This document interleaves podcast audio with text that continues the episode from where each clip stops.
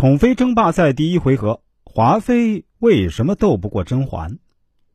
有梅姐姐掏心掏肺的友谊，又有皇上嬛嬛四郎的深情。如今的甄嬛绝对称得上是紫禁城的人生赢家了。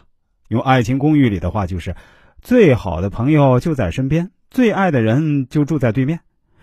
人生如此，夫复何求？但是啊，这样的人生在紫禁城是独一份的，人人都想要。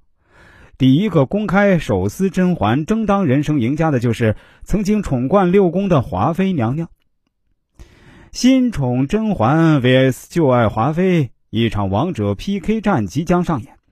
很多人说，甄嬛和华妃都如此得宠，如果能联手，岂不是所向披靡？那皇后娘娘就要笑你 too young too simple 了。华妃与甄嬛的 PK 大战，其实从选秀之时就已经注定了。太后和皇后怂恿皇上选秀，为的就是扶植新宠上位，打压华妃这位后宫一枝花的气焰。而甄嬛因为纯圆脸加出众才情，理所当然成了最有杀伤力的争宠先锋。皇后娘娘从来不在意谁得宠，只要没孩子，爱咋咋地。而华妃娘娘这个很会掌握分寸感的女人，只要碰到有人比她还得宠，就会立马分寸大失。皇后组织茶话会。多半是为了落胎大计，而华妃和丽嫔、曹贵人则天天关起门来研究如何算计宠妃。甄嬛哪里还需要权衡啊？自己是站队皇后还是华妃？只要她足够得宠，那就是华妃娘娘的眼中钉、肉中刺。所以啊，自打甄嬛在御花园一鸣惊人后，皇后就已经端坐在景仁宫，迫不及待的等待看好戏了。得空还不忘赠送一条送子棉被。给华妃已经烧得很旺的炉火上多加一把柴。华妃娘娘从来就不是坐以待毙的人。甄嬛还没侍寝就被破例晋封为贵人，敏锐的华妃立刻嗅到了一丝宠妃的气息，借着敲打皇贵权的机会，安排了于事前的宫女花穗到碎玉轩伺候，先把钉子布上去，以后的事儿慢慢再议。查皇上的开房记录，可能是危机感十足的华妃娘娘最大的业余爱好了。每天都要扳着指头算一算，谁有可能撼动他宠妃的地位。一个月侍寝三次的时候，就要折磨一下紧随其后的沈眉庄和富察贵人，确保自己一枝独秀的地位。如今甄嬛一连承宠七天，把后宫所有人一个月的名额都用完了。华妃看着开房记录，犹如百爪挠心，立即主动向甄嬛发难。先是言语挑拨甄嬛和眉庄之间的关系。可是人家俩情比金坚，根本不吃他这一套。接着又在千里池把沈眉庄推下水，结果甄嬛随随便便一反击，便让他失去了心腹侍卫。偷鸡不成是把米，一直恩宠不衰的华妃娘娘在宫斗中恐怕还从未吃过这么大的亏。此时她早把自己斥责丽嫔失了分寸的话抛诸脑后，只想着不惜一切代价截断甄嬛的宠妃之路。于是，华妃想出一招借刀杀人的计谋，借于氏之手，让花穗和小燕子里应外合，毒害甄嬛。后宫争斗，每一局都犹如一场大戏。怂恿于氏下毒这场考试，华妃是一道大题都没有做对，妥妥的不及格。下面啊，有请华妃娘娘听题。第一题：老公被别的女人迷惑了，究竟该怪谁呢？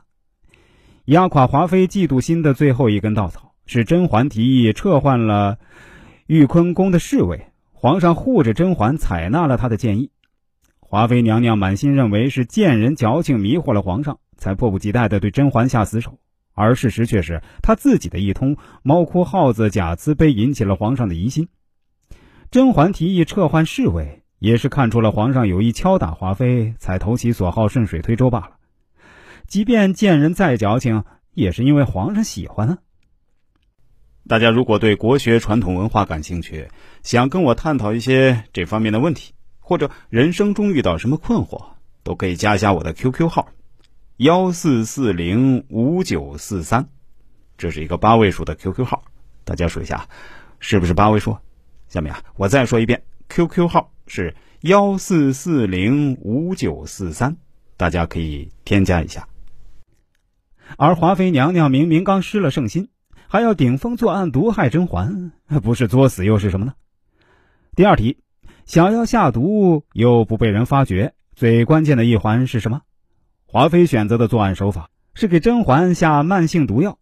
这一招看似高明，但却是夜长梦多。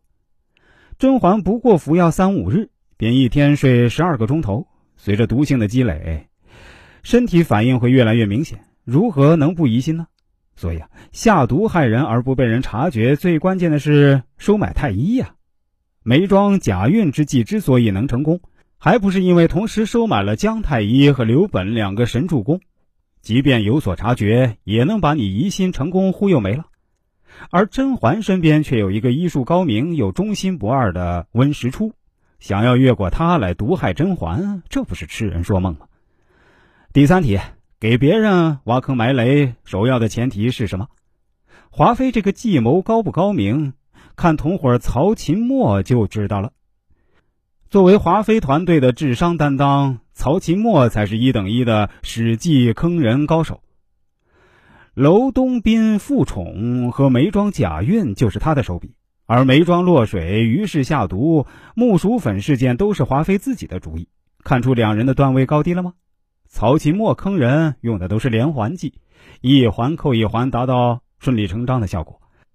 即便中途出了什么岔子，也可以及时收手，撇清自己的干系。